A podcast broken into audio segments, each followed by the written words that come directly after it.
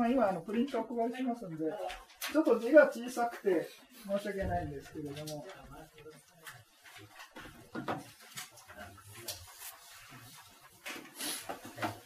あの一応あのテキストを制作中なんですけれども、まあ、あのまだ印刷書に回ってない状態で、まあ、別に地震のせいじゃないんですけれども、ただちょっと遅れてます。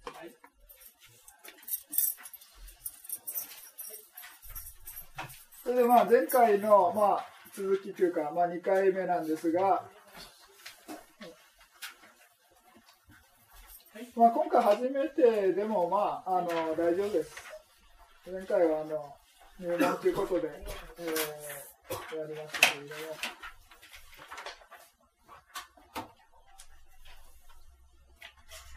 あれ？奥にあ、あ、まだそうですね。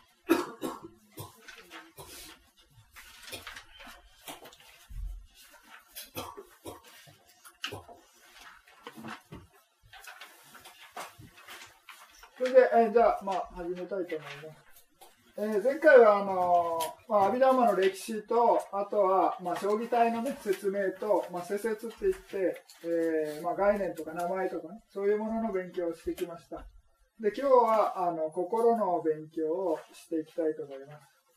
で、まあ、あの今日やることは、まあ、基本的に、えー、どこまでやれるかわからないんですけれども、まあ、心の勉強で、その皆さんお配りしている、まあ、これからなんですけれども、あの縦の部分ですね。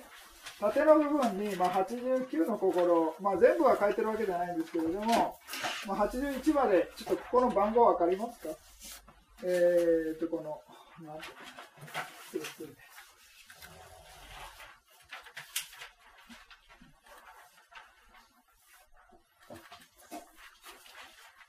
あれ、違う。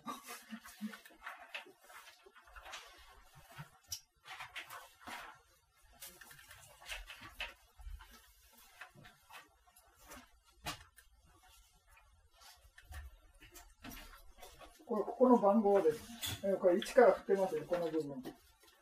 の部分。わかります？ここから81までありますよね。81、下の方が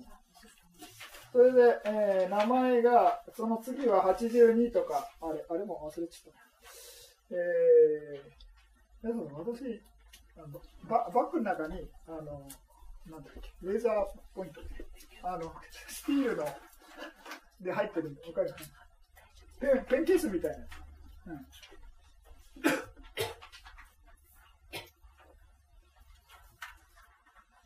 うん、で、まあ、名前があの下の方に82とかありますよね。84と88。まあ、こういうような形で、一番下の部分だけが名前が全部書いてないんですけれども、まあ、あの、あ、全部書いてるか。84、2と83、4、5、6、7、8、9ですね。89まで。まあ、一応これが、まあ、心の名前全部一応書いてます。で、まあ、今日は心の勉強していくんですけれども、まあ、まず、阿弥陀マっていうのは、何を勉強していくかっていうと、まあ、前回もやりましたが、心ですね。心っていうのと、信条っていうのと、好きですね。ちょっと、ね、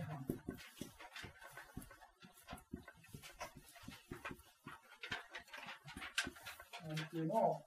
勉強していくみたいな。まあ、将棋体が4つあって、えー、この4つを勉強していくんですけれども、まあ、ネハっていうのは、まあ、式の章で第6章のとこで勉強するんで、まあ、特別、あの、章立てして勉強するわけじゃないんですよね。ですから、まあ、勉強するものっていうのは、まあ、基本的にはこの上の3つですね。心と心情と式っていうのを勉強していく。で、まあ、あの、心っていうのは、まあ、わかりますけれども、それで、まあ、えー、今日勉強するのは、まあ、心の勉強ですね。それでまあ別な言い方にすると、妙っていう言い方をするんですね。まあまあ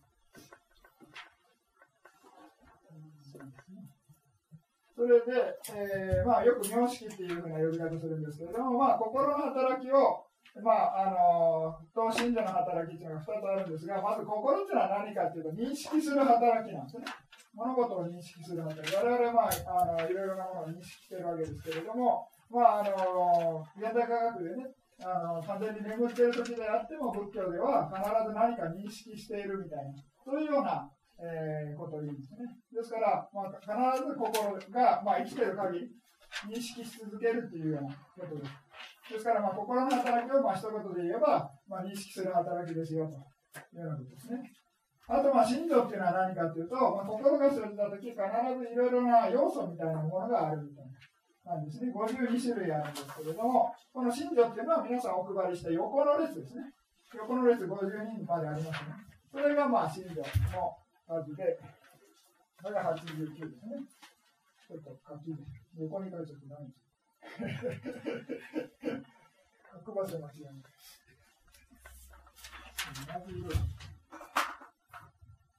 まあ前、ね、勉強なさった方はまあ覚えてると思いますけれども、52、48ですね。まあ、1という1ですけど。それで、えーまあ、52種類の信条があるみたいなことです。で、これは第2章で勉強していきます。それで、まあ、あの有名な例えなんですけれども、まあ、スマルサルトロの本かなんかで読まれたことあると思いますが、まあ、心と信条の例えで水の例えするんですね。で水っていうのは、まあ、純粋な水で、まあ、心の例えなんです。それで真魚っていうのは、まあ、水の中にあの混ざるいろいろな成分ですね。そういうものを、まあ、真魚の例えで言うわけです。それでまあ、真魚っていうのもいろいろまあ種類がありまして、まあ、いい心に共に生じる真魚とか、悪い心に共に生じる真魚というのがあるわけですけれども、まあ、そういうような真魚の組み合わせによってね、心が、まあ、89の心が良い心になったり悪い心になったりね、そういうような形で変わってくるみたいな。ですから、そういうような例えというのは、水の中にね、まあ、綺麗な成分が混ざれば、まあ、綺麗な水になるわけですね。なんかゴミとかね、汚れが混ざってくれば、その水自体が汚れてくるわけですね。ですから、そういうような意味で、えー、まあ、心っていうのが純粋な。まあ、それはまあ認識する働きですよと。信条っていうのは、まあ、52種類のいろいろな、まあ、それぞれの働きがあるみたいな形があります。それで、まあ、心と信条っていうのを、まあ、ひとまとめにして、妙っていう、ナーマっていうね、えー、呼び方もあります。ですから、まあ、よく2つに分けてね、あの我々の存在を、まあ、名式っていうね、名っていうのと、これ、物質っていうのが式っていう、まあ、呼び方です。仏教用語でね、ルーパーっていう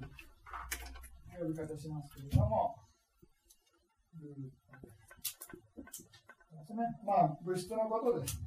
で、まあ、物質っていうのは何かっていうと、まあ、我々まあ普通に考えてる物質って思っていただいて結構です。それで、まあ、物質の仏教的な定義っていうのは、まあ、なんかいろいろな暑さとか寒さとかね、いろいろな条件によって、まあ、壊れていくもの、変化していくものっていうのを物質っていうふうに言われています。ですから、まあ、心も変化するじゃないかみたいな感じで思われるかもしれませんけれども、まあ、物質の方がはっきり我々目に見えるようにね、あの変化がわかるみたいなことで、まあ、定義としては、まあ、あの暑さ寒さなどの条件によって変化するものっていうのを、まあ、物質式っていうふうに呼びます。それでまあ、あの、仏教で勉強するっていうのは、まあ、こういうね、あの、我々の存在っていうのが、えっ、ー、と、まあ、心の働きとかね、えー、物質の働きっていうのが、まあ、どういうふうになってて、まあ、その一つ一つをね、えー、分析していっても、その中に、まあ、あの、魂とかね、真我とか、そういうような我みたいなものはないみたいな、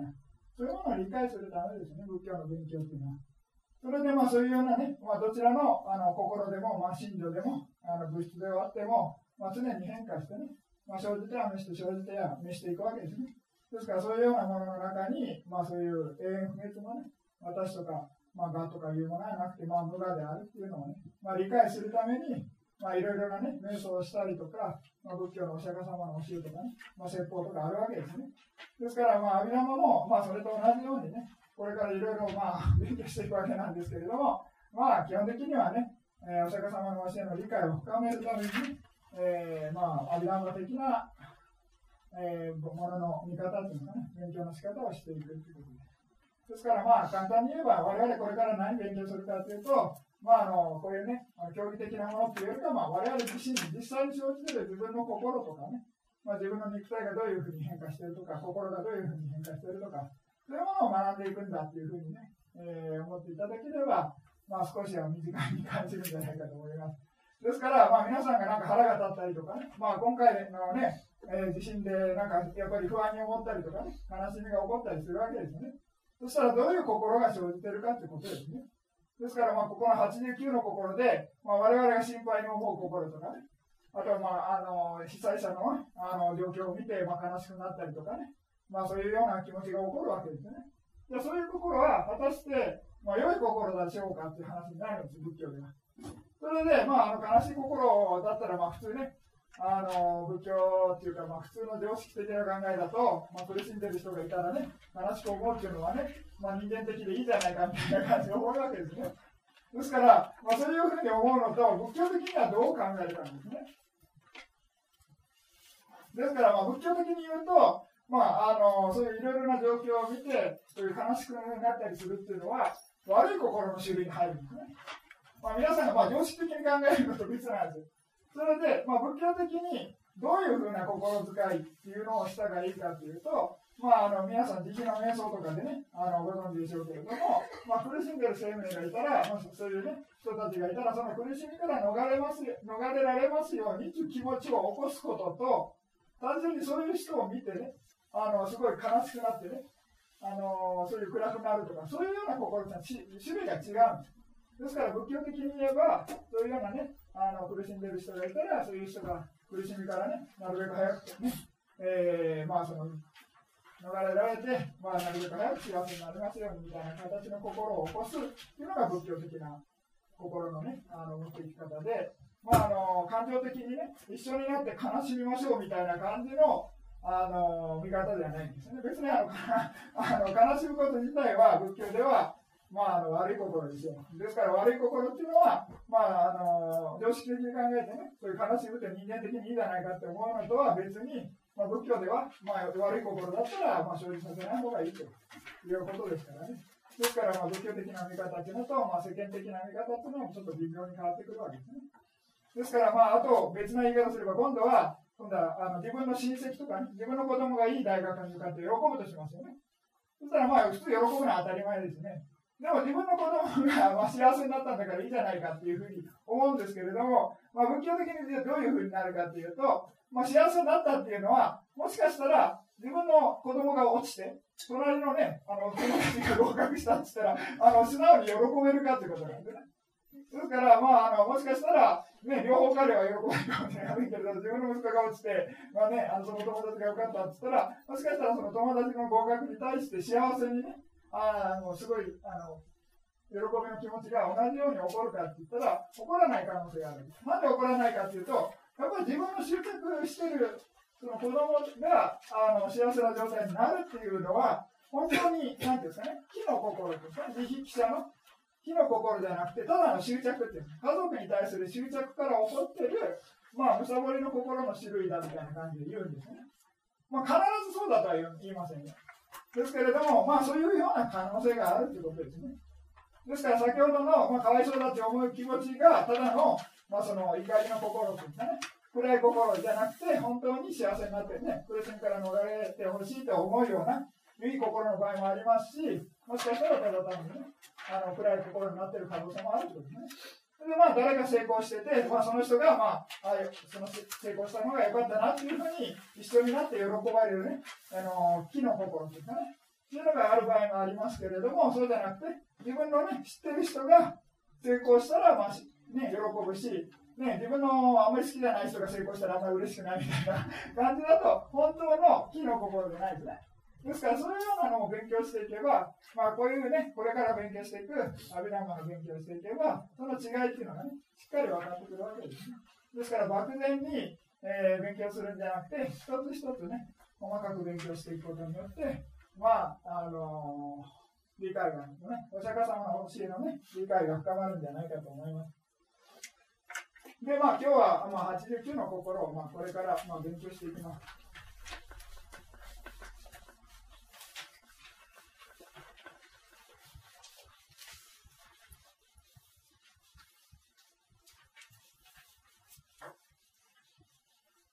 まあ、あの一応紙はお配りしたんですけど、あんまり使えないと思いますけど、まあ、あのあのプレプロジェクトちょっと見てもらえるか。はい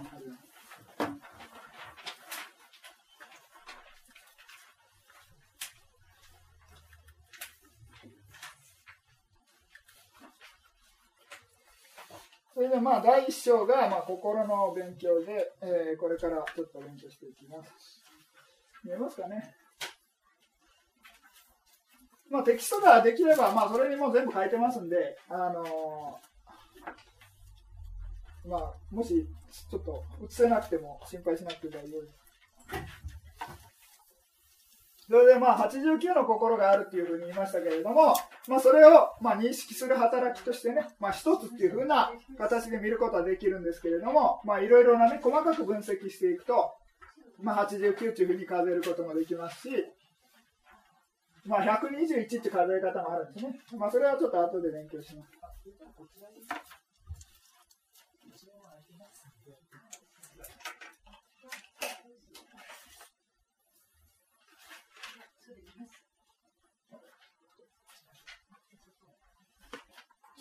で、えー、まず大きくあの3つに分けるんですかね、心。それでまあ、ここに欲界っていうふうに書いてますけれども、まあ、欲界心ですね。54。これですね、欲界心が54。で、色界心が15。で、無色界心が12。で、出世検診が8みたいな形で出てますけれども、まあ、これ全部表に出てますんで、表のね、あの、写りが悪いんでちょっとわからないかもしれませんけれども、まあ一番、あの、左側に縦に書いてるね、部分っていうのが、あの、ちょっとそれも数出てると思います。それで、えー、出世検診っていうのが8なんですけど、これは悟りの心ですね。まあ仏教でいう悟りの心っていうのは8種類しかありません。ですから、ですからまあ、悟ったという人は体験できる心というのが8種類ですね。まあ、レベルがまあ4段階、まあ、8段階あるんですけれども、まあ、それがまあ悟りの心で、まあ、それ以外の心っていうのを、まあ、欲界心、色界心、無色界心ということで、まあ、大きく3段階に分けます。ですから、まあ、出世検診を入れて、まあ、4つに分けるということですね。大きくまず、えー、世間心っていうのと出世検診っていうのを分ける。ですから、まあ、悟りの心以外の心を世間心っていうふうに言う。それで、まあ、さ悟り、まあ、世間から出てる心ですね。出世検診っていうのが、まあ、悟りの心ですね。まあ、主っていうのを外しちゃえば世間ですね。ですから、まあ、世間の心っていうのは、我々普通に起こるような心が、まあ、世間心。まあ、悟ってない人の心っていう、いや、失礼失礼。あの、出世、悟りの心以外のことを出世検診っていうふうに呼びます。それで、欲界心っていうのは何かっていうと、まあ、我々の世界によく生じるような心っていうのを欲界心っていうふうに言います。ですから、まあ、あの、この例えは何かっていうと、まあ、例えば私が大阪に住んでるとしますよね。そうすると、まあ、ずっと一生大阪から出ないっていうわけじゃないですね。まあ、たまに私こうやって東京に出てきてるわけです。ですから、まあ、欲界心っていうのは、まあ、大阪だったら大阪の心みたいな感じで、まあ、次に、色界心っていうのは、まあ、東京の心みたいな感じですね。まあ、別に逆でもいいですけれども、まあ、そういうような心で、まあ、自分によく生じるような心ですね。普段住んでる心っていうのは、まあ、普段の心が、まあ、欲界心。まあ、我々の世界っていうんですね。このような世界っていうのは、欲界心の心が生じる。しかし、まあ、皆さんが頑張って禅情の修行をすれば、まあ、修行の力によって色界心というね、禅情の心が起こります。これは禅情の心です。ですから、まあ、諸禅とか、まあ、二禅とか一禅、三禅とか四禅とか五禅ですね。そういうような心っていうのを、まあ、色界心というふうに大きく言います。ですから、まあ、あの、人間の世界でも当然色界心の心は生じます。で、もっと頑張って修行すれば、無色界というさらに高いレベルの禅情の心にも達することができるということですね。ですけれども、まあそこから出てしまえば必ずし、えー、せあのー、欲界心という心のグループ分けになります。ですから、ま先ほどの例えでね、まあ普段の心の状態っていうのが、まあ欲界心だと思ってください、人間のね。それで、まあ、あの、頑張って修行すれば、禅情の修行すれば、色界心にもなるし、無色界心も生じることができるし、頑張って悟ればえ、出世検診の心も生じるということです。で、もう一つ、ちょっと間違いやすいのは何かっていうと、出世検診も悟った人っていうのはずっとこればっかし生じてるっていうふうに絶対思う、あの、勘違いする人多いんですよね。悟ったらずっと出世検診ばそうじゃない。悟っても、絶対あの、心っていうのは、普段の意識状態っていうのは必ず欲回心なの。お釈迦様でも欲回心。まあ、グループ分けとすればね、まあ、後でもっと細かくグループ分けすればちょっと理解できると思いますけれども、ですから欲回心イコール悪い心じゃないです。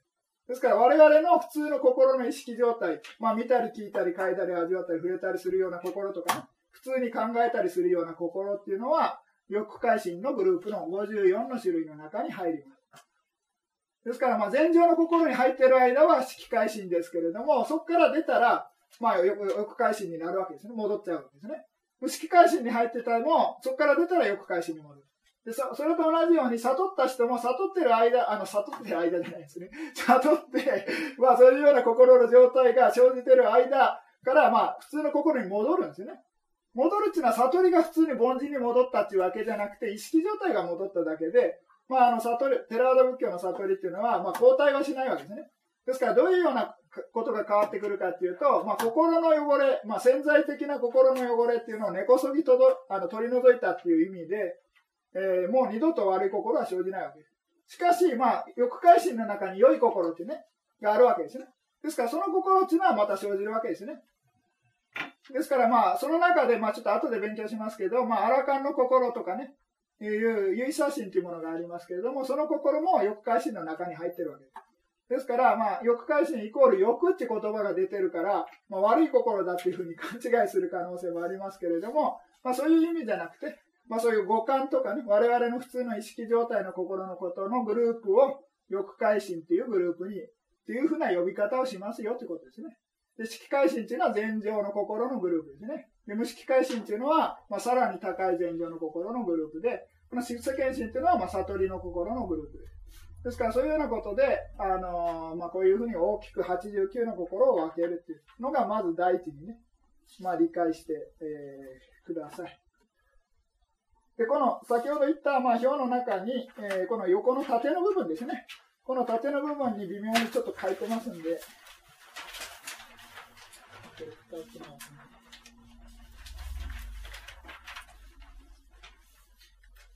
ちょっとあの写りが悪いと思いますけれども、この、この、ここで言うと緑の部分ですね。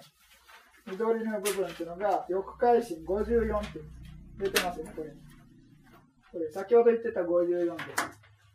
で、下の部分にちょっと色変わって、橙色みたいになってますけれども、まあ、まあ、大、大、大心って書いてますけれども、その中の横の方ですね、色回心。横の方ですね。色回心、まあ、これカタカナでパイ語をカタカナで書いてるんでちょっと分かりづらいですけれども、あの式回心15って出てますね。で、次に、今度ピンクのとこですね、下の方に、無式回心12っていうのが出てますね。で、さらに一番下っていうのが、まあ、出世検診、まあ、先ほどの8です。で、たまに40っていうふうな数え方しますんですけれども、まあ、それをちょっと後で説明します。まあ、先ほどのプロジェクターの中の説明ですね。これが、まあ、こういうような大きい分け方。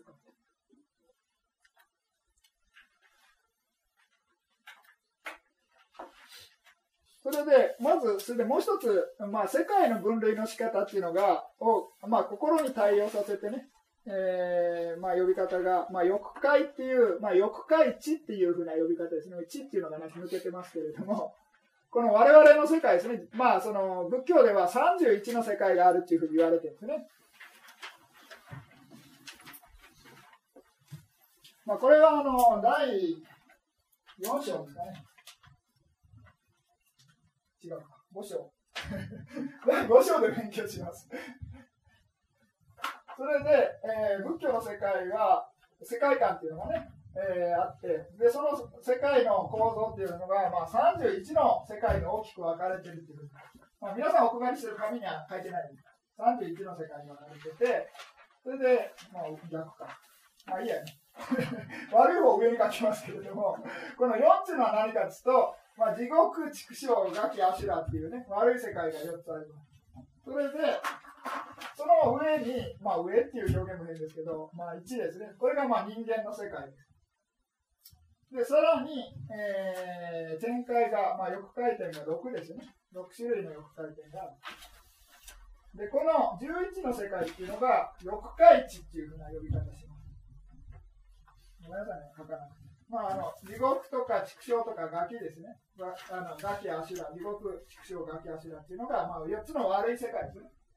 で、その上に、まあ、人間界っていうのがあって、さらに、まあ、欲界の天ってね、まあ、我々が考えるような天国ですね。というものがあると。いうことで、まあ、全部で11の世界を、まあ、欲界地っていうような表現します。ですから、まあ、欲界地っていうのは何かっていうと、この11の世界で、まあ、よく生じる心です。まあ普通ほっときゃこの心が生じるみたいな、修行しない限りはね。そういうような心。それで次に色界っていうのは、色界値っていうのは何かっていうと、まあ、禅情の心、まあ、我々人間がもし禅情の修行をして禅情に達することができたら、まあ、その功徳の力によって、梵天界というとこに生まれ変わることができるというふうに言われてるんですね。ですから、そういうような梵天界の世界っていうのを、色界地っていうふうに、色界の梵天ですね。まあ、16種類ある。それが色界です。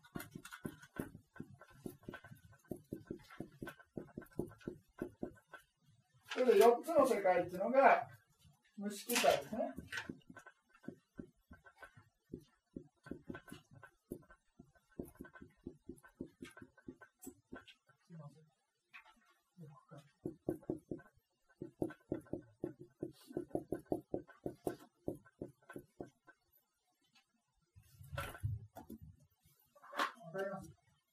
で、まあ、あの人間の世界でもし善良に達することができたら、まあ、次の世界で、まあ、次の線に、まあ、梵天界に生まれることができる。そういうような凡天の世界っていうの色界地っていうふうに梵天ので、16段階あります。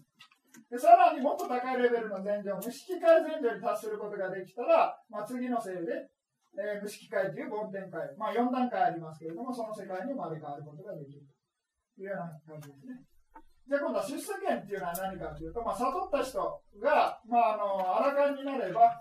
まあ、当然アラカンっていう仏教の定義ではね、あの、まあ、涅槃っていう、まあ、そういうような天国みたいなところに生まれ変わるんじゃなくて、まあ、デラール仏教、まあ、少し学んだ方、ある方はわかると思いますけれども、もう二度と生まれ変わらないということですね。まあ、アラカンになるまで、この31の世界でぐるぐるぐるぐる回ってるっていうのが、まあ、仏教の教えなんですね。ずっとずっと輪廻してるっていうのはそういうようなことです。それでまあそういうような流れの中から、まあ、頑張って修行して、完全にこう、ね、あの生まれ変わり、死に変わりする原因である心の汚れっていうのを完全に取り除くことができたら、そしたら、まあ、あの下脱っていうふうに言うわけですね。ですから、あらかんになれば、そういう心の汚れっていう、生まれ変わりする原因である心の汚れっていうのを完全に取り除くんで、もうこの31の世界、どこにも生まれませんよってことなんですね。ですからまあ、どこにも生まれないから、今度は涅槃っていう世界に別の世界に移るっていうわけじゃなくて、まあ、あのね、精神世界だとね、こういう銀河、銀河系の修行が終わると、なんか別のプレイヤーデス世界なんか知らないですけど、なんかそういうところで行って修行するとか、そういう話ありますけど、まあ、仏教はどんな通りでプレイヤーデス世界なんかわかんないんで、そういうところなら、もう行かなくて、まずもうどんな銀河系であろうが、まあもう二度と生まれ変わらない。それがまあ仏教の教えですね。ですから別にあの、下脱したら、まあ、下脱した世界に生まれ変わるというわけじゃなくて、まあもう二度ともうそこにも生まれ変わらないということですね。で、まあその、その例えでろうそくっていう、まあ火の例えですね。火っていうのは、まあいろいろな条件によって燃えているわけですね、ろうそくの火っていうのはね。で、その燃える条件である、まあ、ろうとかね、火とかそういうものがなくなったら、まあ、火っていうのが消えるわけじゃないですか。で、その冷えた火っていうのは、まあ、どこに行くんでしょうかというわけじゃないですね。まあ、火っていうのは条件がなくなったからただ消えただけです。その消えた火っていうのは、今、心の世界から火が消えて、別の世界のところに火がまた 移ったわけじゃないですね。それと同じように我々の、まあ、その生まれ変わり死に変わりするような原因である、その心の汚れっていうのを完全に取り除いたら、まあ、火が消えるようにね、ただ消えるだけで、別に新しく別な場所にまた火がつくっていうわけじゃない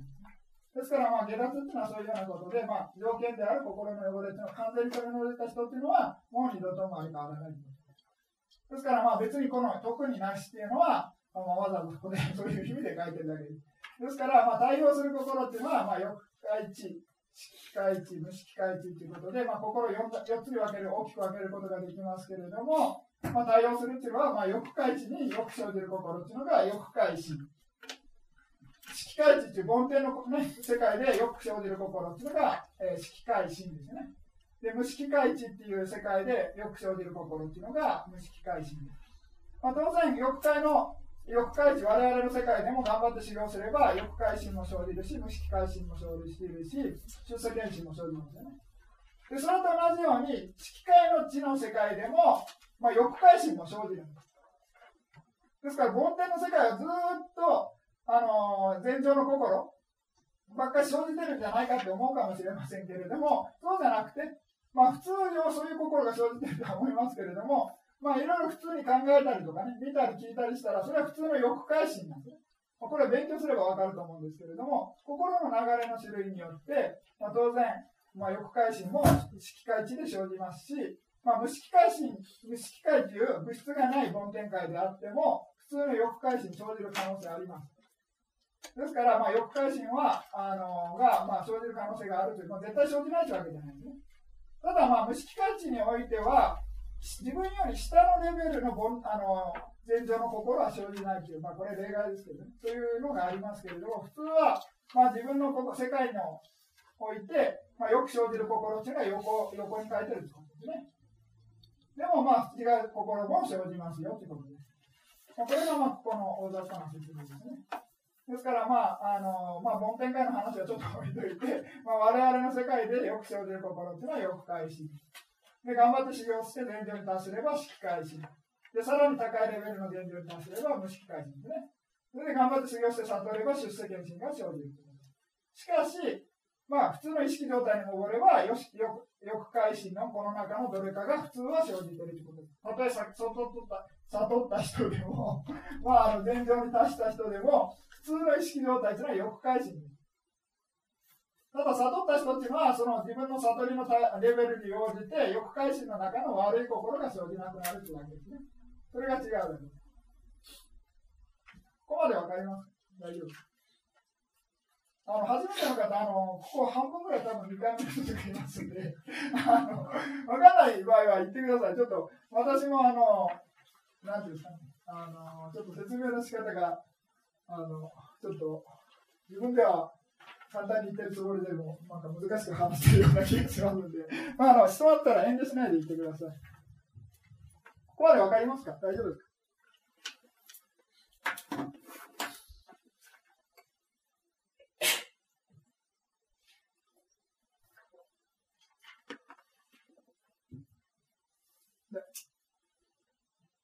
じゃあまあ、あの、遠慮してるのかわからないですけれども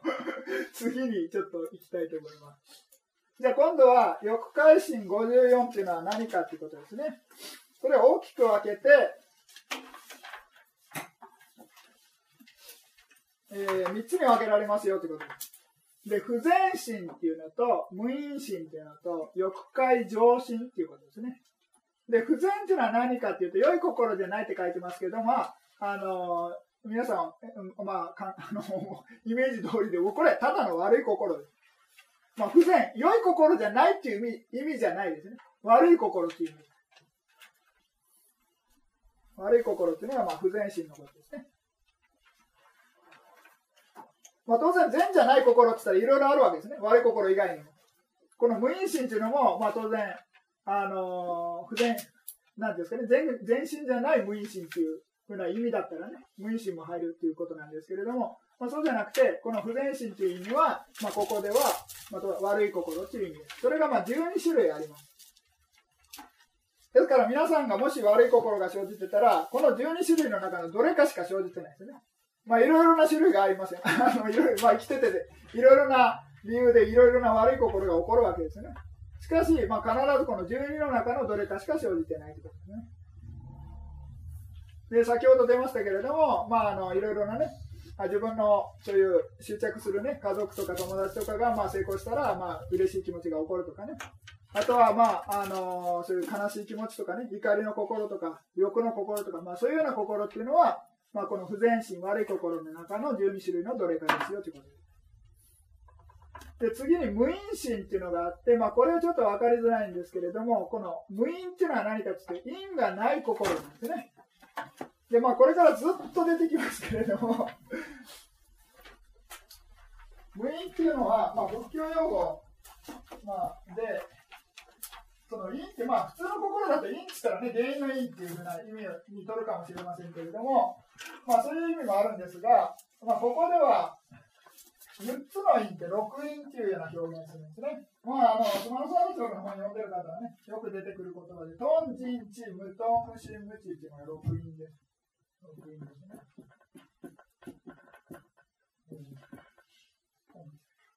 今ですねーになってて。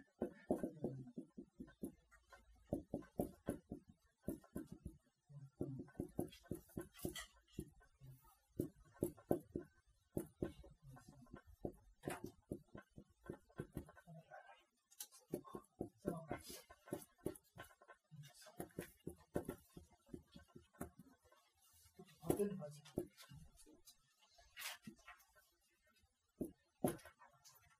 これがまあ、因っていう、まあ、録音ですよね。まあ、あの、心の、あの、根みたいなことで、まあ、大きく6種類のものがあるんですね。で、トンジンチっていうのは、まあ、むさぼりですね、トンっていうのは。で、シンっていうのは怒りの心の。ですね。チっていうのは山枝れにチっていうことで、無知の心。無知の心に入る、まあ、いいですね。これがまあ3種類あります。ですから、まあ、悪い心のこの12の不全心の場合は、必ずこの3つがどれか入っているということです。ですから、この3つというのは必ずこの不全心12だけとしか対応しません。良い心にはこの3つ関係ないで、不全心以外の心で、まあ、関係あるのは、無頓、まあ、まあ、上心ですね。清らかな心と表現します。まあ、後で説明しますけれども、この無頓、無心、無知ですね。まあ、むさぼりの心がない、えー、あのむさぼりの因がないですね。えー、怒りの因がない、えー、で、まあ、無知の因がないっていうのが無、あの、無知っていうかね、あの無明のですね、知恵がないのがないということですから、これイコール知恵のことです、無知っていうのは。ちょっと言葉が、あの、わかりづらいですけれども、まあ、その、愚かさがないということで知恵があるということですね。無知っていうのはここで言う。山枝での知がないということで、知恵のことです。で、まあ、この、えー、この無因心というのは何かというと、この6つどれもないということなんですね。この18の無因心というのは。わかります？ですから、まあ、当然この、あのー、悪い心の因っていうのは3種類しかないんで、この3種類が必ずこの、えー、不全心ですね。この12としか関係ない。で、それ以上、それ以外で、えー、この6つ丸ごと関係ないのが無因心の18。で、それ以外の、まあ、あの、残りの心ですか ?30 ですから、まあ、69、9ですか？じゃあ、失礼失礼。59か。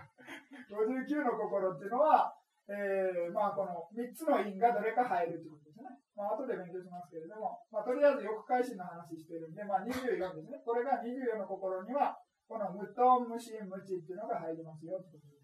で真ん中の無因心っていうのは、この6因すべてが入らないということで、まあ、18種類ありますこの一つ一つ後で説明しますので、心配なさらなくて結構で、欲界上心というのは何かというと、まあ、我々の心に、の中で、まあ、良い清らかな心ですね。ということで、まあ、24種類あるということ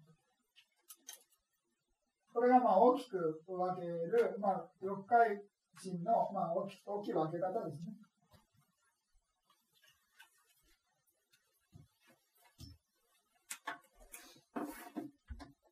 で、まあ、皆さんのプリントの中に、えー、もう書いてますんで、縦の方にね、わかるかな。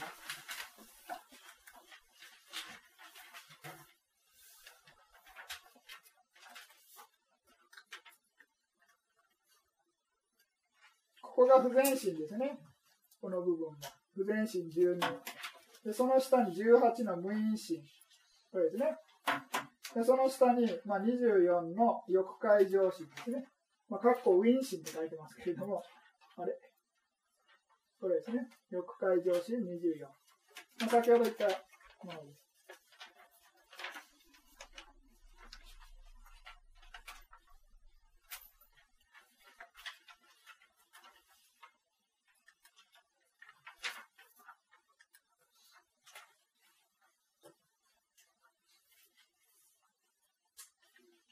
なんかあの、初めての方とじゃなくてもいいんですけれども、まあ、あの、分からなかったら言ってくださいね。止めて結構ですから。あの、遠慮しないで。まあ、あの、自分が分からないということは、あの、他の人も分からない場合が多いですから、あの、他の人のためだと思って聞いてあげてください。はい。ちょっとよろしいですか？はい。はい、ちょっと待ってくださいね。はい。マイク回す、ね。あ、そっか、下いないから大丈夫。マイク回す。すいません。あの、はいえっ、ー、と、禅上の禅というのは、あの、私たちはついつい、あの、禅宗の、あはい。禅のような。禅宗の禅、禅宗の禅。違うようなただ、どういう意味なのか、本当の禅のその言葉の意味がよくわからないんですけれども、はい、どういうことを指して禅というのか。はい、すみません。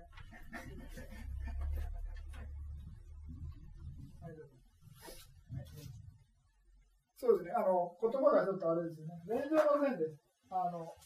なんだっけ、衣、衣編でした。はい。衣編の前ですね。はい。前、前上の前ですね。ジャーナとか言って、まあ、あの、煩悩を焼く焼くみたいな意味があるんですね。じゃあ、じゃあ、J ね。わかります。あのー、まあ、ものすごい高いレベルの集中で、まあ、そういう、あの、まあ、全、全、まあ、あの、なんていうか、式改心っていう表現しますですけれども、まあ、その前座のレベルもいろいろありまして、まあ、皆さん頑張って集中しててね、瞑想してて、心が落ち着いてきても、まあ、なかなかそういう、あの、式会のレベルまでいかないんですよね。本当の式会のレベルまでいくっていうと、ものすごい高いレベルで、まあ、あの、ちょっとレベルが変わってくるんですよね。で、まあ、普通の集中してて、ちょっと瞑想中にね、あのちょっと集中できたなぐらいのレベルっていうのは、あの、まあ、まだ4回のレベルでね、えー、そこまでいってないということです。から、まあ、禅っていう意味も、まあ、いろいろ意味があって、あの、ビパッサナジャーナとか言って、そういうビパッサナ瞑想で瞬間瞬間ね、気づく心で、そういういろいろなあの煩悩を焼き尽くすみたいな意味でね、使う場合もあるんでね。あとは、まあ、あの別な意味でそういういろいろな無常とかね、苦とか無我っていうのも、そういう特徴っていうのを観察することによって、まあ、できるような心の集中っていうのをね、えー、まあ、禅禅という呼び方をすることはするんです。ですから文脈によっていろいろあるんで、あのちょっと一言で言えないんですけれども、まあ、あの先ほどずっと説明してたね、式改心とか無式改心っていうのは、ものすごくもう一点に集中して、ものすごい高いレベルのあの心集中力の心の状態ですね。それも、まあ、あの引き返しとか無引き返しっていうのは。なんか他あります？大丈夫？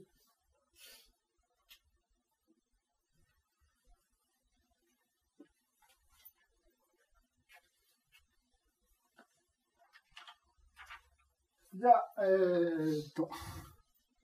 今度は、まあ、今度は悪い心。のちょっと勉強していきます。12種類で、まあ、今度はまた大きく分けて、えー、トン陣地、先ほど出てきましたね、トン陣地。まあ、むさぼりの心がまあ8種類、怒りの心がまあ2種類、えー、無知の心ですね、病だれの知ですね。えー、知の心が2種類で、まあ、トンコンシン、チコンシン、まあ、新婚心、地婚心というふうな呼び方します。それで、まあ、婚っていうのと、まあ、因っていうのまあ似たようなものですね。えー、まあ、あのー、そういういろいろな悪い心が生じるときに、まあね、みたいな感じで、大元の働きをするみたいな感じの働きが、まあ、トンコン心ですね。新婚心、まあ、心怒りの因っていうのがあるわけですね。それがまあね、みたいな働きをして生じるような心っていうのが、まあ、新婚心。で無知の知っていう因があって、まあ、それがまあね、ねとして働いてね、まあ、そういうような心がまあ2種類ある。大きく分けて822で12種類の、まあ、悪い心があります。ですから、まあ、どんなにいろいろな、ね、あの種類のあの原因でいろいろな悪い心が生じたとしても、まあ、テラード仏教では、まあ、不全心というのは12種類しかないでね。で、まあ、それはちょっとこれから勉強していきます。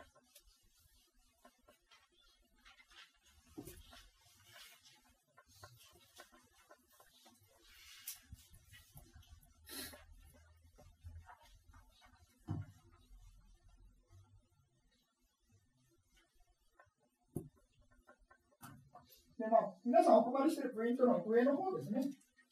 一番上の 8, 8番目まで。それをちょっとやっていきます。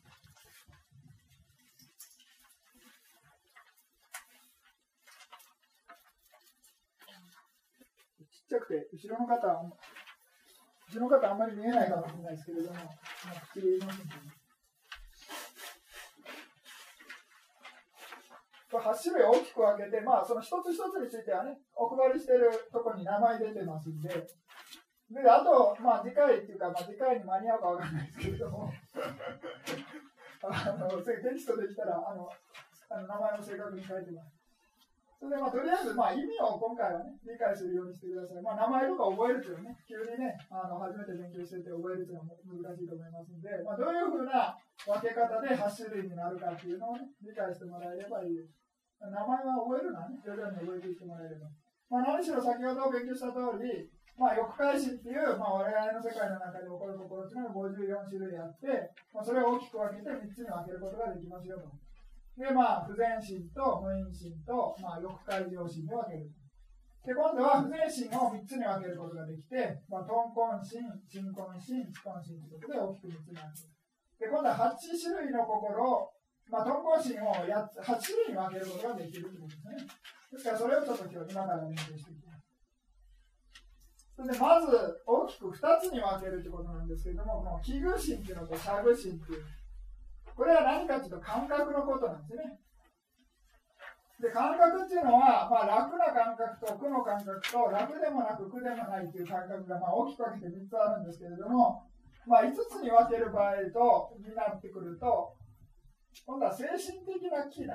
まあ、精神的な喜びみたいな感じで、えー あのを2種類に分けるということなんですね。ですから、まあ、あの肉体的な感覚的な、肉体的な楽じゃなくて、まあ、精神的な喜びの感覚っていうことです、この気分っていうのはね。で、シャグっていうのは、まあ、あのどちらでもないっていうことですね。まあ、楽でもないし、苦でもない、まあ、どちらでもない感覚っていうのはシャグっていうふうに、シャの感覚。ですから、まあ、そういうようなことで、まあ、その6つ、8つの欲の心を半分に感覚で分けるということですね。で、次に今度は、この4つをさらに分けていきましょうということです。で、どういうふうに分けるかというと、その悪見層、悪見不相ということで、これ悪見というのは何かというと邪見のことです。邪見のことですね、悪見。で、それがまあ伴うか伴わないかですね。一緒に生じるか生じないかということです。ですから、まあ、その邪見を伴った心、まあ、その喜びの感覚を伴って、えー、邪見を伴った心が2種類と、まあ、喜びの感覚を伴って、えー、邪見を伴わない悪い、むさぼりの心ですね、が2種類ということで、えー、こういうふうに分けることができます。でさらに今度はね、あの一つ一つを、まあ、無行と無行というふうに分けることができます。これは何かというと、まあ、この無行という行という言葉は非常に、ね、文脈で分かりづらいんですけれども、ここではまあ働きかけがあるっていう、まあ、まあ、ないものっていうのが、えー、行ということなんですね。で、無行っていうのは働きかけがあるっていうことです。これ、行っていうのは働きかけみたいに覚えておいてください。ちょっとまあ具体性がないんで、これから具体的な話しますんで、まあ、これはあくまでも、あのイメージしやすいようにちょっと説明するだけで、まあ、あの細かく突っ込まれると、あのまあ、成り立たない話なんですけれども、まあ、一応、まあ、理解助けるためにね、具体例を挙げます。で、まずこれ、欲の心ですね。ですから、まあ、この8つの心って欲の例を出せば何でもいいわけです。ですから、まあ、例えば、まあ、人のものを盗もうみたいな話にしときましょうか。えー、まあなんか人のものをなんか、まあ、詐欺でも何でもいいんですけれども、まあ、泥棒でもね、何でもいいんですが、まあ、そういうような時に盗みの心が生じたとします。でその盗みの心のが生じた時にどういう感覚かってことなんですね。なんかそのウキウキするような楽しいような感覚とか、別にあの盗もうと思ってるんだけれども、冷静な感覚、感覚っていうか、ような感覚で、まあ、2種類に分けるということですね。感覚的にどうかということです。まあそういう欲の心が生じてるんですね。ですから今の例では、まあ、盗みの心というふうにしましょう。それでまあ感覚的に喜びの感覚が生じているします。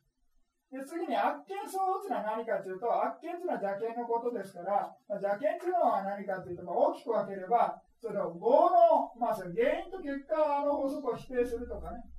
あとはそういう、私まあ、そういう魂とか進化があるとか、あとは無常じゃなくて永遠だみたいな、そういうものを仏教的に言うと邪見っていうんですね。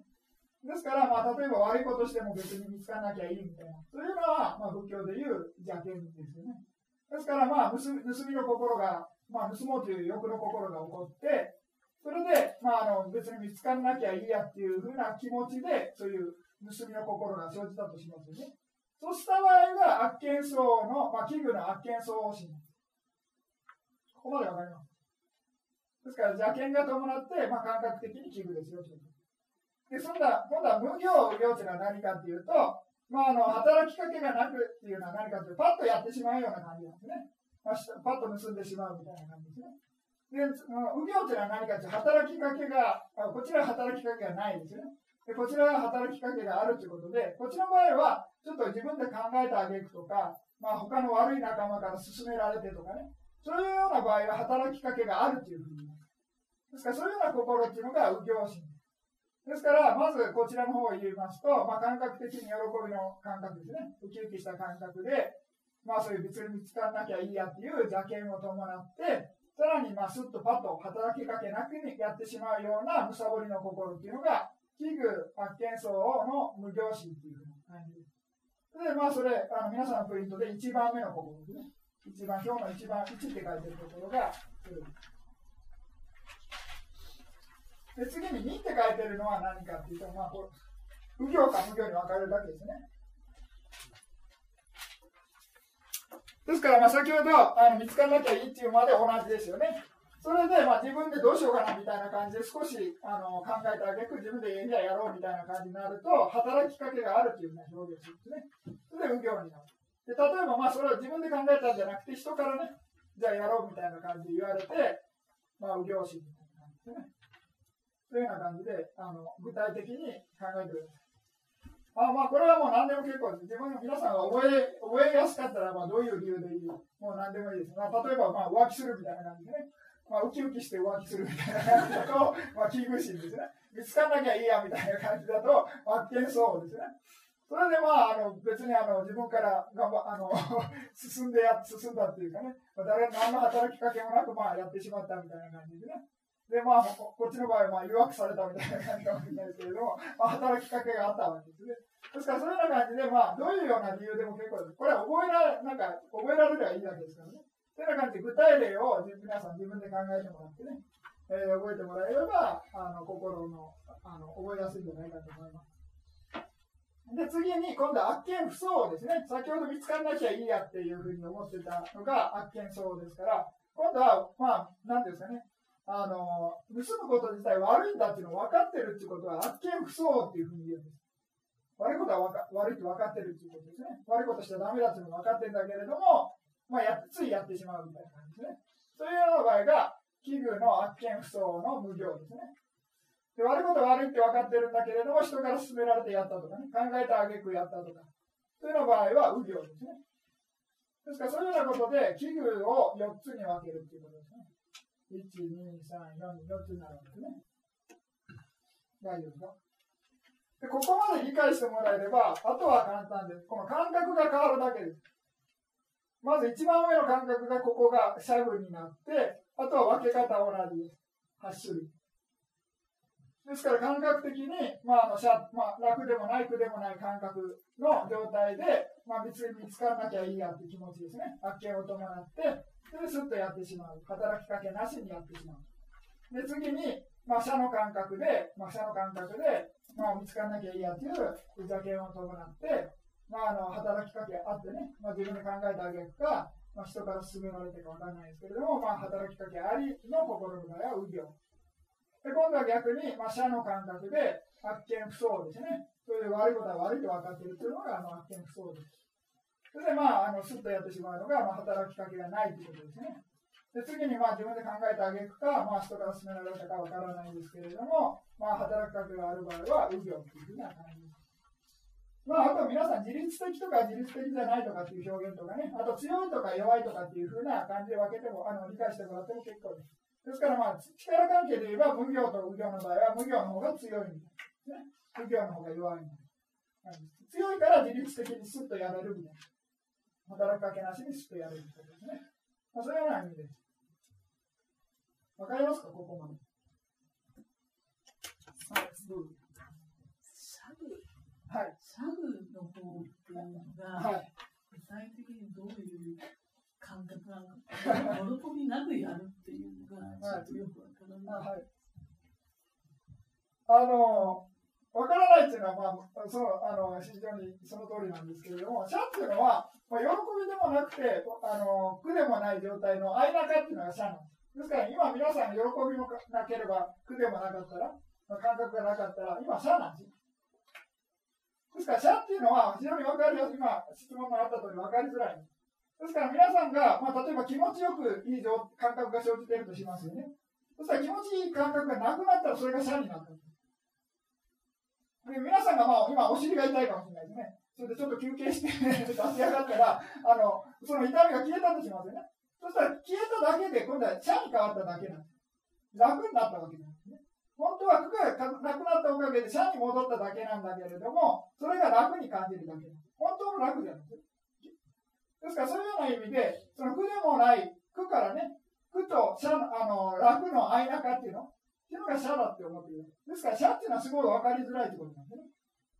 すから、瞑想中に、まあ、気持ちよくもなければ、あの苦しくもない状態で、まあ、淡々と瞑想してて、なんか自分で同じ進んでるかどうかわかんないなみたいな感じでしてるかもしれませんけど、それは感覚的にシャの感覚。ですから、まあ、シャの感覚っていうのはほとんどシャの感覚、あの普通の日常生活にはシャの感覚が多いですよね。ですから、まあ、わからないっていうのは、まあ、シャの感覚だって思っても結構。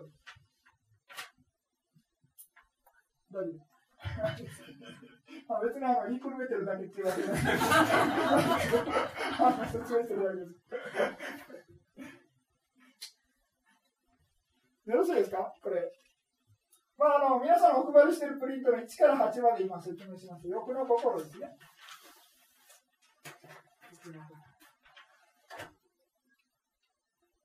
ですから、まあ、皆さんが先ほど説明した通り、なんかね、自分のそういう子供とかがね、あのー、まあ、大学受かった場合、もしかしたら、この8つの中の、ね、まあ、器具、まあ、喜んでるから普通器具ですよね。それでまあそういうような執着の心みたいなのが生じてる可能性もありますね。必ずっていうわけじゃないです。あの、メタスってね、自教の中では自分の独り子のように、その自の心を起こしなさいという表現があるわけですから、当然自分の心であっても、慈悲の心、良い心は生じるのは当然ですね。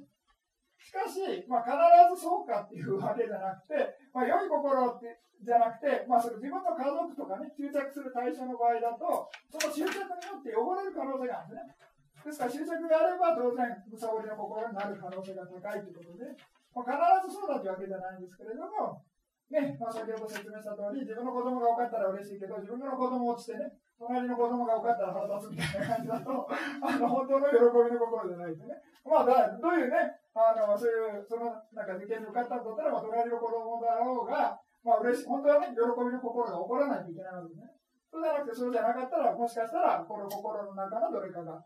の、によって、まあ、喜び、執着による喜びの心が起こってるっていう可能性があるってことです。まあ、必ずってわけじゃないですね。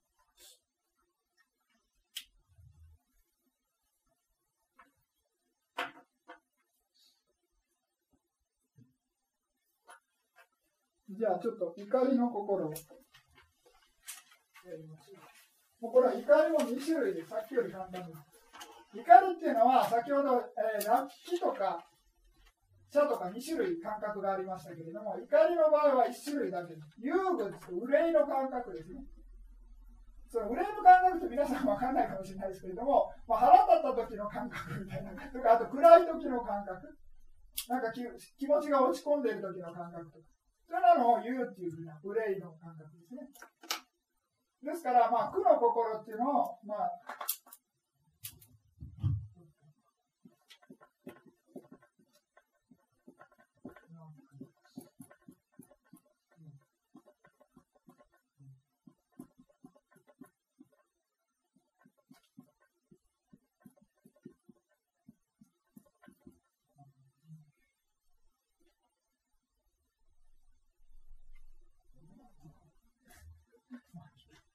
Mm-hmm.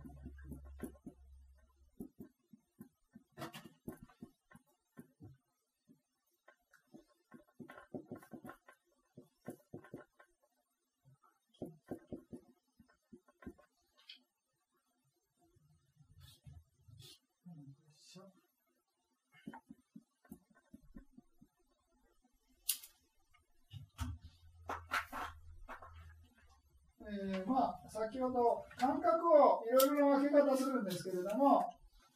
えー、まあ、3つに分ける場合は、楽、空、空空不楽っていうふうな表現するんですね。3つに分ける。で空空不楽は、服でもなく楽でもないというのが空空不楽。まあ、それは何かというと、社のことイクオール社。で、まあ、表現として、楽、空、空空不楽っていう、まあ、言葉の使い方があるんですね。まあ、別に楽空者っていうふうなあの言葉を使っても別に問題はないんですけれども、まあ、あの慣例として、ね、楽空空空楽っていうのは表現します。これイコールですね、ちゃんと。で、5つに分ける場合は何かというと、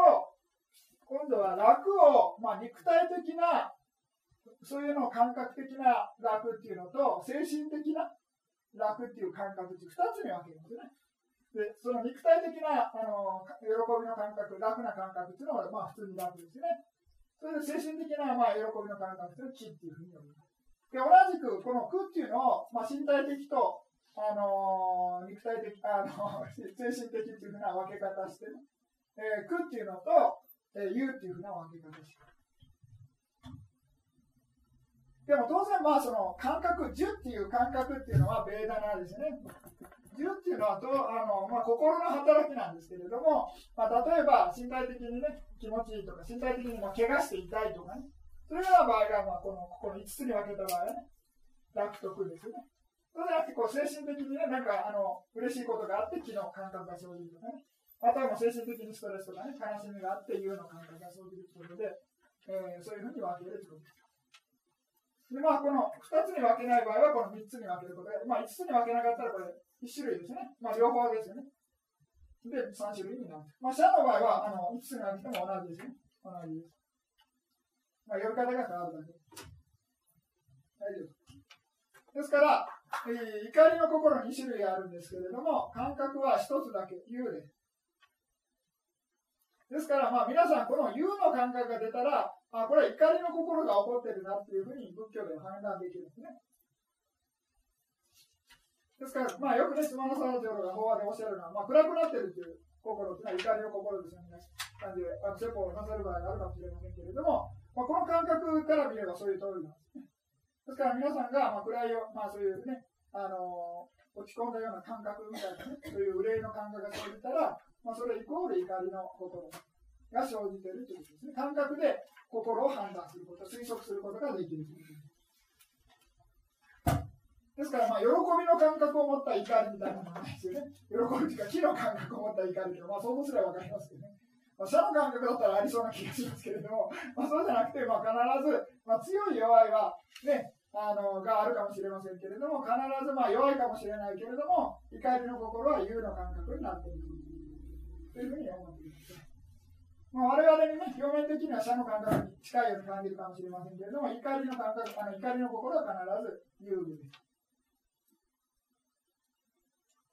で、次に今度先ほどと同じです。あの働きかけがあるかないかで分けるということです。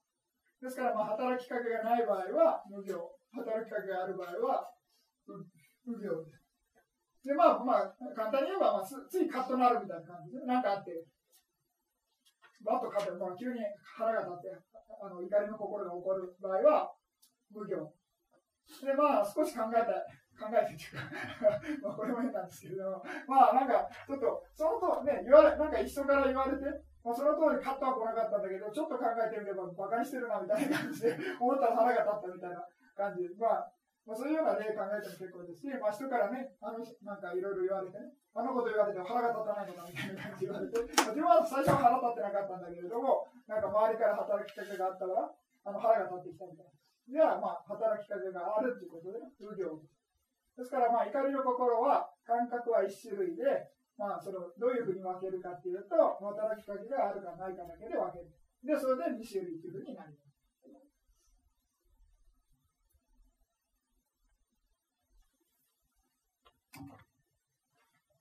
で、次に、今度は無知の心です。無知の心っていうのは、今度は感覚が社の感覚です。まあ、楽でもない苦でもない感覚ですね、社の感覚。それで今度は右行とか無行っていうふうな分け方をしないで、まあ、偽相心と上皇相応心っていうふうな分け方です。で、義っていうのは何かっていうと、まあ、仏法僧に対する疑いとかね、因果法則に対する疑い、まあ、真我に対する、まあ、真我じゃなくて、真理に対する疑いっていうのが義です。ですから、まあ、なんかわかんないから、例えば自分が勉強不足とかね、知識がなくて、なんかわからないなとかいうような状態っていうのは、まあ、世間一般的な、まあ、疑いの心が起こるかもしれませんけれども、そういうような心っていうのは別に仏教的な義じゃないですね。そうじゃなくて、本当にまあ、原因と結果、そういうものがあるんだろうかとかね、えー、まあ、いろいろね、あのお釈迦様の教えっていうのは本当に正しいんだろうとか、とかまあね、そういうような修行して悟った人とかいるんだろうかとかね、まあ、お釈迦様の教えっていうのが本当に正しく伝えられてるんだろうかとか、いろいろなね、疑いの心、まあ、真理に対する疑いみたいなのはギーで。次に、浄化というのは何かというと、この心の落ち着きのない状態というのは浄化なんですね。で、まあ皆さんが瞑想してて、なんか、次から次にね、あの、何の脈絡もないような妄想みたいなのがあの生じて、で、なかなか精神的に落ち着かないような状態、もうすぐに立ち上がりたいみたいな気持ちね、そういうような心が生じているときっていうのは、まあ、これ、この心が生じていると思います。浄化そうするんですね。で、まあ、例えて言えば、なんかその燃えたカスで灰がありますね。火を燃やすと灰が残るみたいな。そういうのが風によって舞い上がるような例えをするんですね、良好っていうのは。ですから、そういうような例えの通りに、自分の心っていうのが落ち着かない状態っていうのは良好です。ですから、まあ、知の心、まあ、知根心っていうのは2種類だけですね。あの、理想心っていうのと、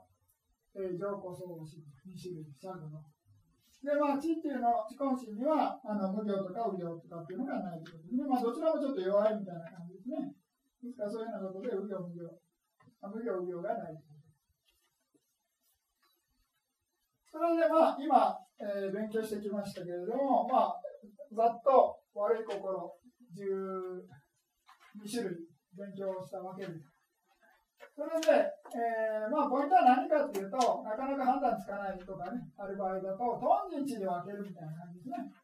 ですから、トンジンチっていう、まあ、3つの因が入ってたら、まあ、当然、どれか1つでも入ってたら悪い心ですね。そういうふうに判断してください。で、皆さんがこれからね、あの人生過ごしていく上で、まあ、自分の心っていうのをその3つ、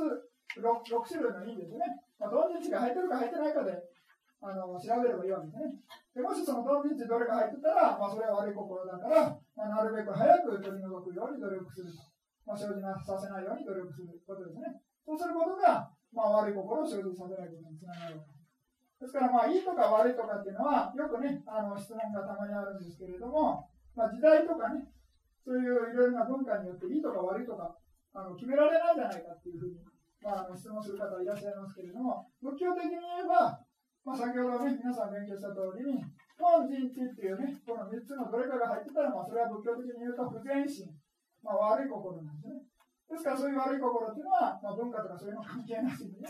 あの悪い心は悪い心。まあ、日本人であろうが何人であろうが、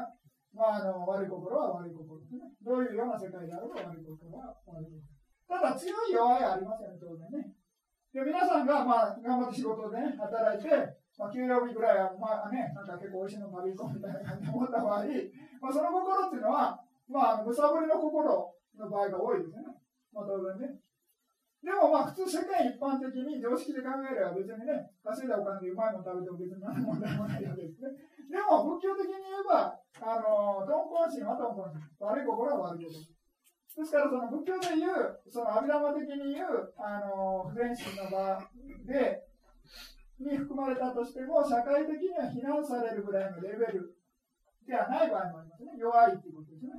でも、分類すればあの悪い心は悪い心ですよということです。ですから、まあ、そういうような心の勉強してないと、そのがあのそういうような心自体が悪い心だというのは絶対わからないですね。ですから、皆さん、アビアマを勉強することによって、まあ、ちょっとね、した心の汚れさえも、あ、これは悪い心なんだっていうのがわかるわけです。ですから、まあ、そういうような心が生じたときに、まあ、そういうような心ね、えー、取り除くというふうな気持ちが起こるわけですね。当然、あの、社会一般的にあの悪いことじゃないんでね、まあ、仏教的に言う誤解を破るようなことっていうのが、まあ、世間一般的にもね、共通して悪いことですね。ですから、それ以外の、まあ、欲とかね、ちょっとした怒りとか、そういうものっていうのは、まあ、あのそれほどね、悪い結果っていうのは、そのあの目立った悪い結果は与えないですけれども、まあ、あの分類すれば不全心ということになりますよということだけ忘れないでください。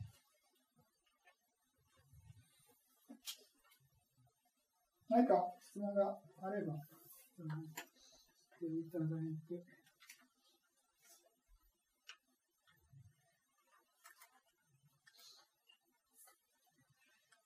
ですから、まあ、この皆さんお配りしたこの表ですね。これをやったわけです。こっちの表はあの心のあの気にしないでください。この縦だけ見てください、今日はね。ですから、まあ、先ほど勉強したのは、この8つですね。トンコンシン8を勉強したわけです。ですから、上の部分4つというのは、器具心、木って書いてますよね。これ感覚のことです、この列っていうのは。器具心。で、下の4つというのは、サグ心。で、悪見層、悪見、えー、悪見層が無行、無行ですね。で、悪見層、無行、無行ですね。というふうなわけだと思います。で、同じくこの、このあのパターンは同じで、感覚が3になってるわけですね。で、1から8に分かれている。で、まあ、あの、大雑把ですけれども、まあ、この一番上のおむさぼりの心が一番強いと思ってください。下が一番弱いみたいな感じですね。というふうに思ってください。で、怒りの心というのは2種ですね。で、感覚は両方とも有の感覚です。有具ですね。で、無行と無行に分かれている。で、同じく、今度は社の感覚ですね。で、偽装心と上皇相応心ということで、まあ、全部で1から12っていうのが、不全心12っていうことなんか質問があれば。はい。漢字の訳語を作った人は誰ですか？すみません、ちょっとわかんない。あの、まあ、あの中国にあの渡った時点でね、まあ、多分パリ語からじゃなくて、サンスクリットからとかね、まあ、あの文訳されたんで、まあ、あと時代的に、ね、あの3段階とか2段階とか何回もわからないですけれども、その時期によってね、あの漢訳の訳語が変わる場合があるんでね。ですから、まあ、あの一人っていうわけじゃないですね。まあ、多分あの仏教辞典かなんか調べればあの出てくるかもしれませんけれども、まあ、あのよく言うのが、あの皆さん、仏教でいう、なんか、衆生とか右情とか聞いたことあります？で、あの時代によってね、衆生って訳したり、あの、無常って訳したりするんですね。ですから、そういうようなことで、仏教用語も、あの、時代のちょっとずれによって、あの、同じ単語でも、あの、訳の仕方が違うみたいな。それで、あと、なんていうんですか、その、やその漢、中国の漢訳みたいなのっていうのは、多分、国家事業で、あの、ものすごい数のお坊さんが協力してやってるとは思うんですよね。でもまあ当然その中のリーダーがね、やったみたいな感じなんですけれども、まあ結局その人だけでやってるわけじゃないですよ、当然ね。えー、でもまあね、そのリーダーの人が訳したみたいな感じでね、なるでしょうけどね。うん、何か他ありますか？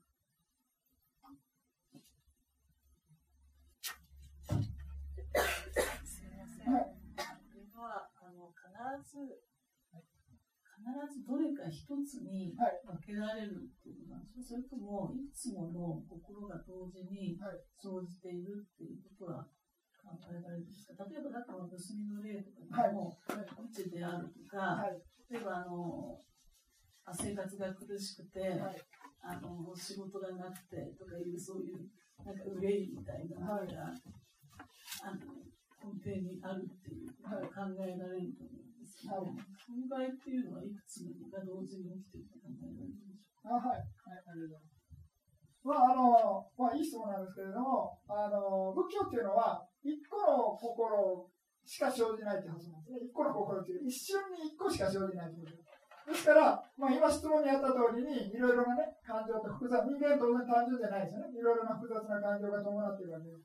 ですけれども、その一個一個生じて、心っていうのはものすごい速さで消滅してるんで、まあ、例えば先ほどのむさぼりの例がありましたね。盗もうとした時のむさぼりの心の例が、まあ、ここ心が生じて流れるわけです。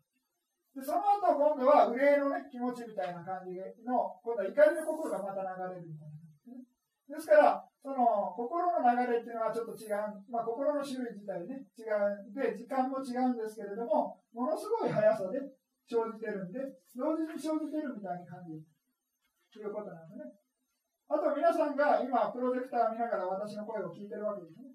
で仏教的に言うと、見る心っていうのと聞く心の流れっていうのは全然違うわけです。でも我々聞きながら見てるわけです。テレビもそうですね。家でテレビ見ながらなんかポテトチップかなんか食べながらソファーに座って、まあ、あの映画見てるとしますよね。で、見ながら食べながら全部やってるわけじゃないですか。座ってなんかソファーが気持ちいいみたいな感じで、あとエアコンが気持ちいいとかね。そう思うかもしれませんよね。でも、でもその感覚の心の流れって全部別々です。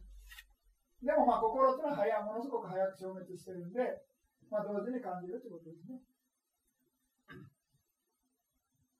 ですからまああの、例えば、なんていうか、瞑想しててね、あの自分のいろいろな心が生じて、それを観察してる心。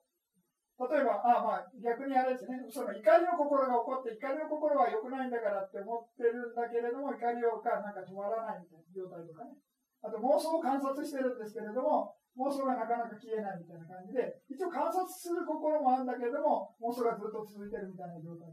それはなんかかあの体験的にいっぺんに生じてるように感じますよね。しかし、まあ、心っていうのは同時に生じないっていうのは、まあ、法則なんでね。なぜだって言われてもしょうがないんですけども、まあ、そういう決まりです。あのそういうふうになってるということですね。ですから、そういうような心で、なぜ、どういうふうに変わるかというと、一個の心が生じたら、次の心が前の心を観察してるみたいな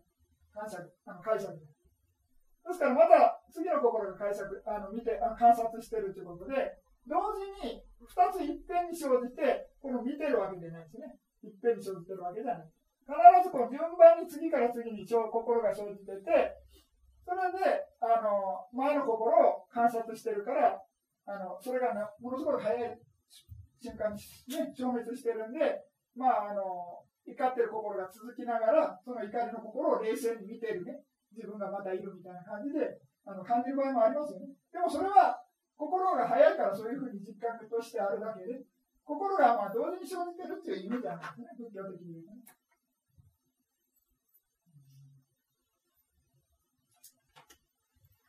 何か他あります？かああ、そうか。回してもらえます。はい。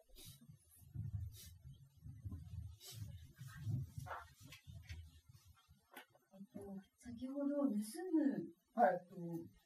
を例にとってやってみたんですけど、はい、私の場合当てはまるのが何かなと思ってすぐ思いついたのがこう食欲だったりするんですね。はい。えっと、例えば、えー、朝ごはんとかお昼ごはんとか、あこれを食べよう、お腹が空いたら食べたい、はい、で食べられる、すごい嬉しい、喜んで食べ物を選ぶ、はい、であと、これを食べたら、これ以上食べたら、本当は食べ過ぎなんだけど、それでも目の前にあるから嬉しくてつい食べちゃうとか、あの食べ過ぎって分かってて、それでも食べてしまってってこう当てはめていくと結構上の方だなって思うんですけどそれって、えっと、上に行けば行くほど先ほど強い、はい、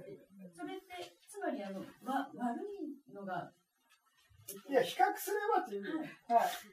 はい。はい、ですからあの例えばあの比較すればそうなんですけれども必ずね今おっしゃったみたいにあのなんですかね当然、あの弱い者同士比較すれば、あのどちらかが強いっていうふうになるわけです。比較すれば、必ず。ですから、その例えばこれ、一番上のあの心が生じたとしても、まあ、必ずものすごい悪い結果になるというわけじゃないですね。ですから、そういうような、あのその比較の問題ですね。その強い弱いというのは。まあ、この、あえてこの8つの心を分類すれば、まあ、上の方からが強いですよっていうふうなだけで、ですから、その都度その都度、皆さん、あの今説明って具体的な例でね、食べ物に説明がありましたけれども、そういうような心っていうのは、あの別にそれほど強く、強く、まあ、あの仏教的に、あの言えばそのほど強強い欲の心じゃない感じですね。はい。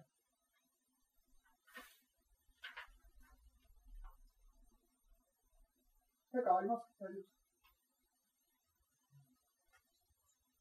じゃあちょっと休憩をしましょう。この時計で